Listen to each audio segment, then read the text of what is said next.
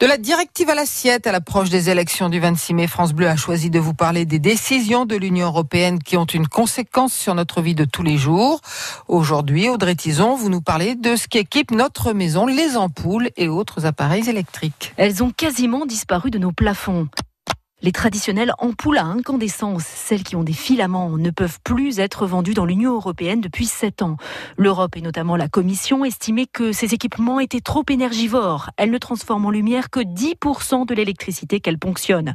Une interdiction saluée par Raphaël Bartholomé de l'UFC Que Choisir. Clairement, la logique, c'est de promouvoir à la fois une consommation responsable de la part des consommateurs, mais aussi d'inviter, d'inciter les fabricants à penser à des ampoules moins énergivores. Les ampoules LED se sont particulièrement développées un peu plus cher à l'achat, elles consomment beaucoup moins d'électricité. À l'échelle de l'Europe, on économise l'équivalent de la consommation de la Roumanie.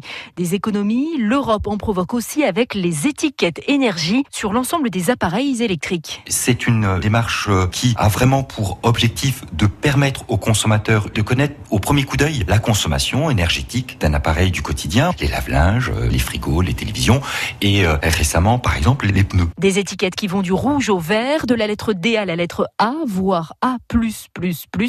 Ces lettres vont d'ailleurs être remises à plat pour que l'échelle des notes aille de G jusqu'à A.